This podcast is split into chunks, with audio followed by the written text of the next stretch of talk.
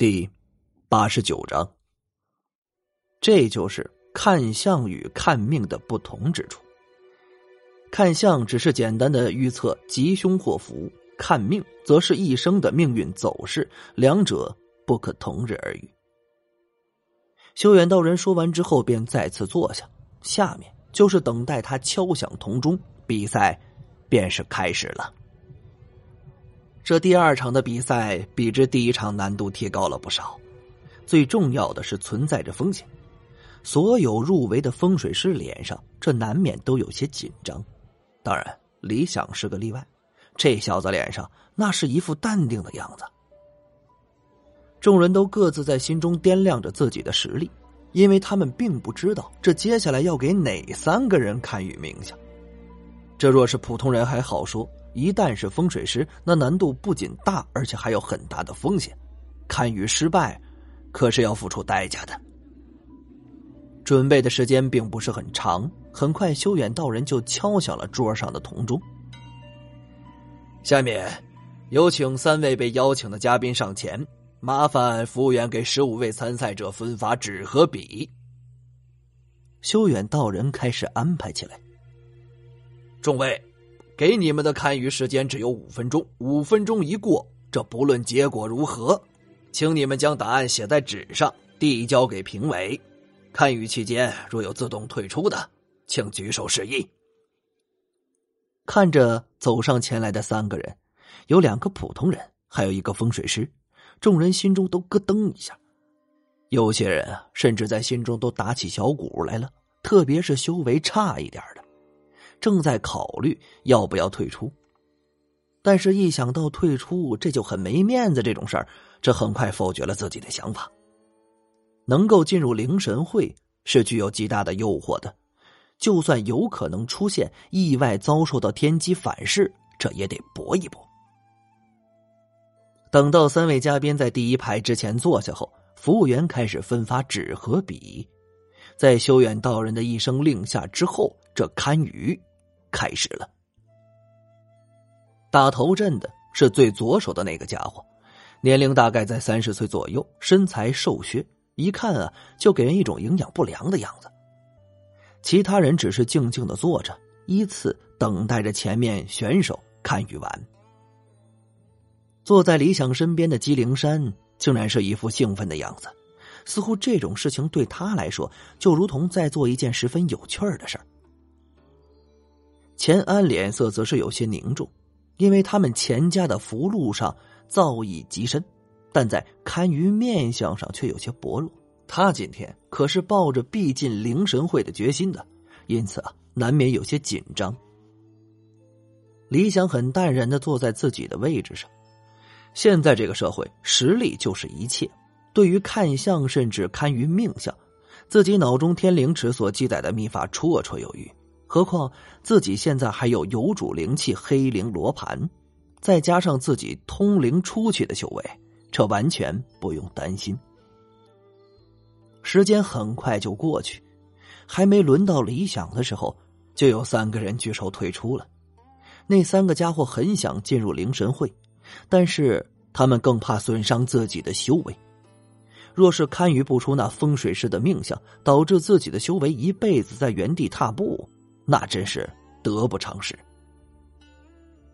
李想虽然所坐的位置距离那三个被堪舆的嘉宾并不远，但是他也没办法远远的使用秘术看舆，距离远只能看普通的面相，要窥破命相必须近距离的观察，如面部整体形态、五官之间的细微差别，还有眼袋，甚至眉毛与印堂、天庭等地方。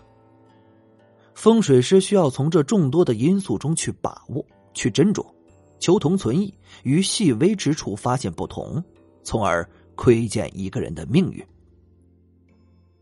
有几个排在前面去看鱼的风水师已经走了回来，他们脸上的表情各异，不过这都没说什么，也没有看坐在第一排等待的参赛者，而是自己回到自己的座位，在白纸上写了起来。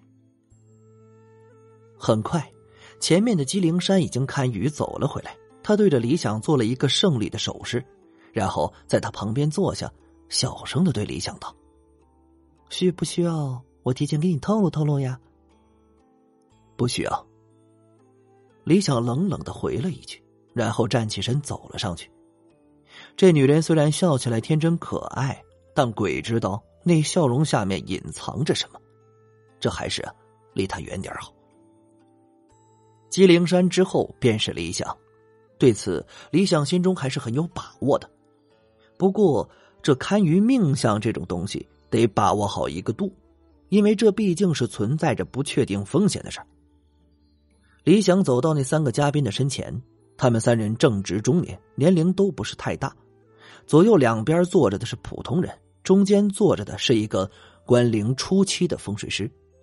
三人均是端正的坐着，脸色淡然，眼睛平视前方，并没有因为有风水师看于自己而显得紧张或者激动。李想的目光先是落在左手边那个人的脸上。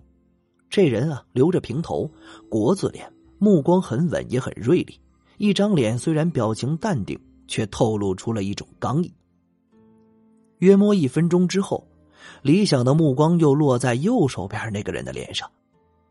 这个人是个光头，有些微胖。他虽然保持着镇定，不过仔细看，还是能发现他的目光有些闪烁。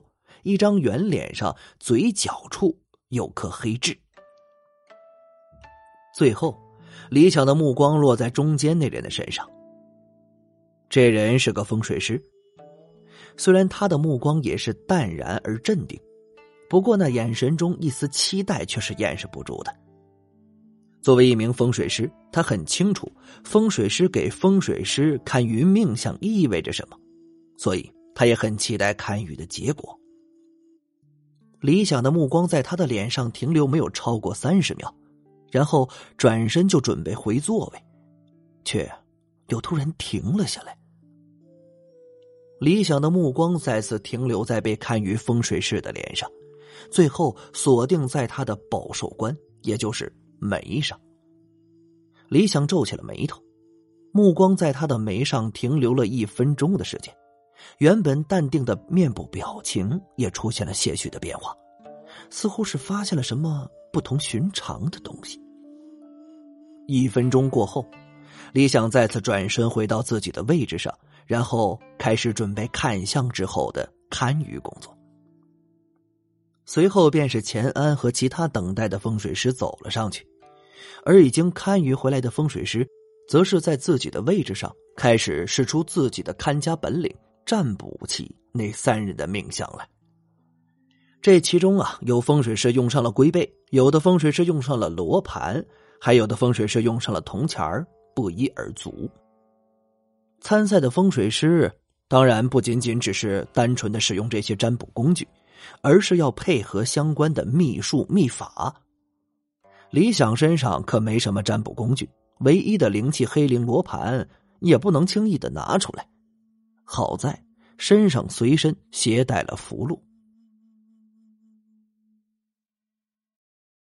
感谢您的收听，去运用商店下载 Patreon 运用城市，在首页搜索海量有声书，或点击下方链接听更多小说等内容。